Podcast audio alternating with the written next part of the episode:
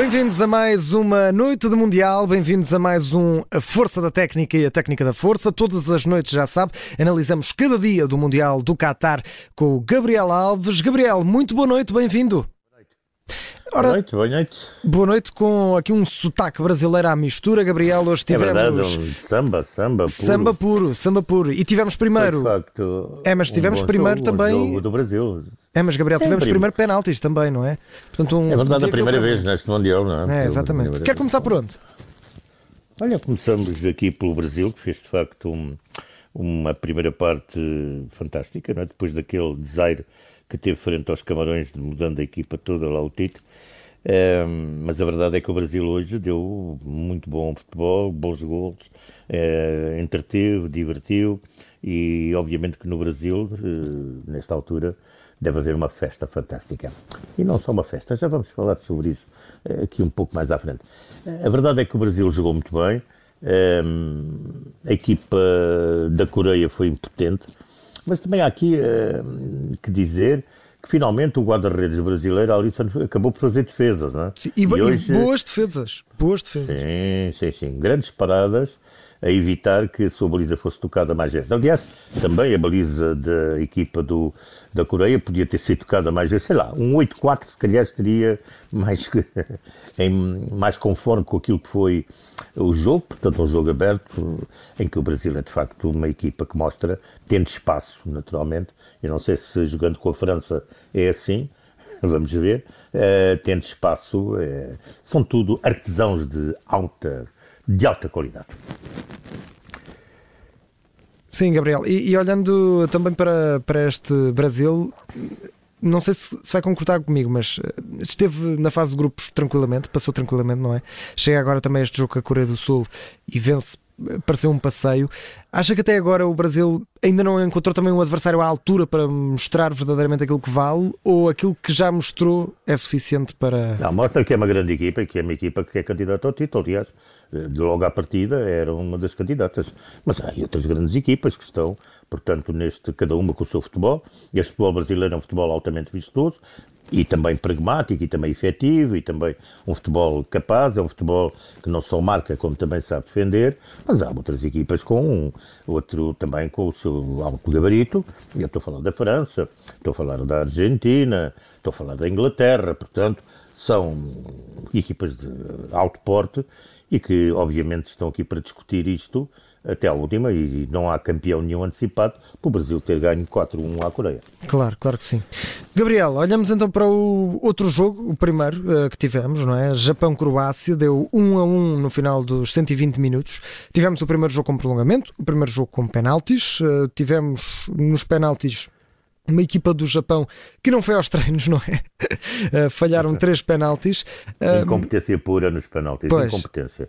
E por muito que o guarda-redes uh, croata seja, portanto, invocado, de facto ele defendeu, mas aqueles pontapés na marca dos 11 metros dos japoneses foram incríveis, incríveis de mal marcados estamos num campeonato do mundo, obviamente. Claro, exatamente. Muito bem, Gabriel, vamos então avançar para o momento de força da técnica, também o momento oh, técnico golo, da força. O, golo, o terceiro golo do, o terceiro é o momento Brasil, de força é, da técnica de hoje. É, mas por amor de Deus, aquilo é de facto uma coisa. é toda a jogada, não, a jogada toda e o, e o, e o autor do golo, porque ele começa e, e finaliza.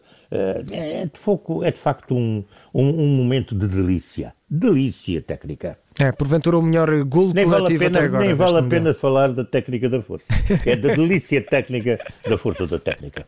Muito bem, então ficou esses dois despachados, Gabriel, hoje num 2 num dois em 1, um, com esse terceiro golo de, do Brasil, de Richarlison, para quem ainda não viu, é, é, é bom. É uma maravilha, ver. é ir nem ver. A jogada, a jogada que gera o golo é de facto. Uhum. É fantástica. Grande golo, talvez Maravilha. o melhor golo coletivo até agora deste Qatar 2022. É, muito bonito. E Gabriel, vamos então ao nosso momento estilo inconfundível e vamos continuar com o samba, não é assim? É verdade. Eh, Pascal Royal, um jornalista francês, ex-redator do L'Express, escrevia em 1970 Futebol ao ritmo do samba.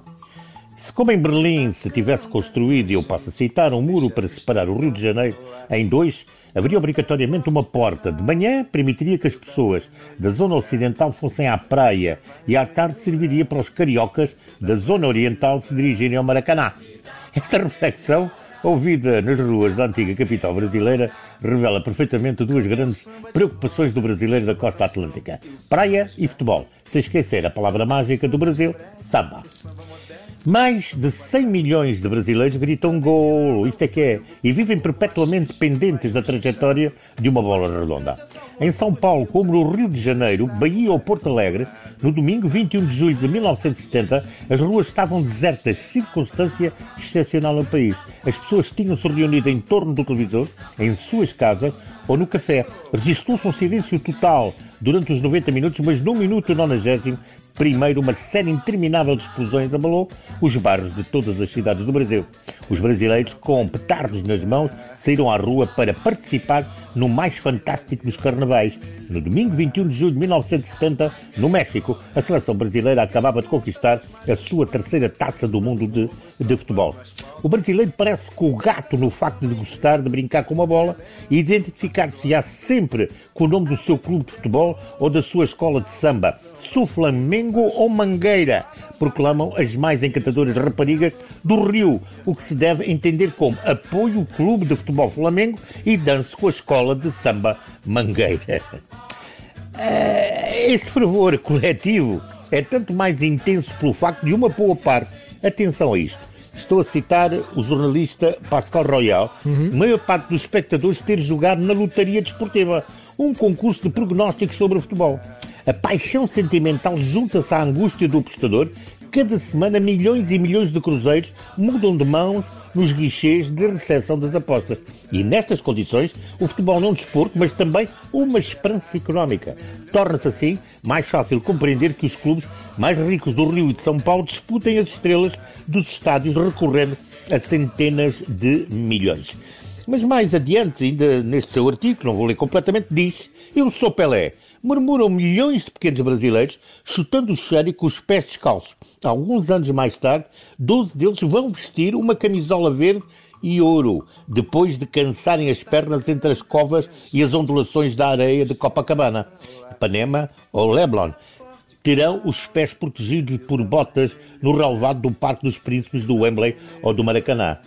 Mas depois há aqui uma outra situação. Muito interessante. As marmitas do diabo, escreve Pascal Royal.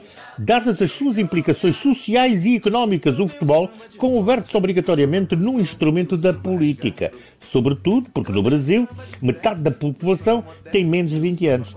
Os dirigentes pensam nessa juventude que amanhã conduzirá os destinos da nação e daí atribuir-se prioridade absoluta à equipa nacional de futebol. Em julho de 73, a seleção regressava de uma digressão pela Europa. João Velange então presidente da Confederação Brasileira de Desportos, e um ano mais tarde da FA, foi convocado a Brasília pelo Presidente da República. A entrevista durou 90 minutos, principiou com a pergunta: quer-me explicar por que razão perdemos com a Suécia e a Itália? O presidente Garratazul Medici, apesar de Rio Grandense, era do Flamengo e apelidava os estádios do seu país de Marmitas do Diabo. Não ignorava que o Maracanã é o termómetro do país. Se o chefe de Estado entra na tribuna presidencial sob os apupos do público, ah, os problemas revestem-se de gravidade. É esta a política de massas, meus amigos, ainda hoje é igual. Ainda hoje. E hoje sentimos esse calorzinho vindo do Brasil, Gabriel, com esta música de fundo também. Canta, Fantástica, canta, minha gente. com o Brasil a ganhar, ter uma grande vitória, fazer um bom jogo, belos golos e certamente como eu disse, a lotaria desportiva funcionou, funcionou gorda. Ora, aí está. E é com Martinho da Vila, Canta Canta Minha Gente, e com esta bonita história que o Gabriel Alves nos trouxe, que terminamos mais um A Força da Técnica e a Técnica da Força. E amanhã há mais, não com samba, mas vamos ter Castanholas, vamos ter Sevilhanas, vamos ter Marrocos-Espanha às três da tarde e vamos ter um pouco mais tarde, também aqui com o Gabriel Alves nos comentários, o Portugal-Suíça com um fado, mas esperamos que não seja um fado triste, que seja um fado bonito para Portugal. Gabriel, até amanhã. Até amanhã.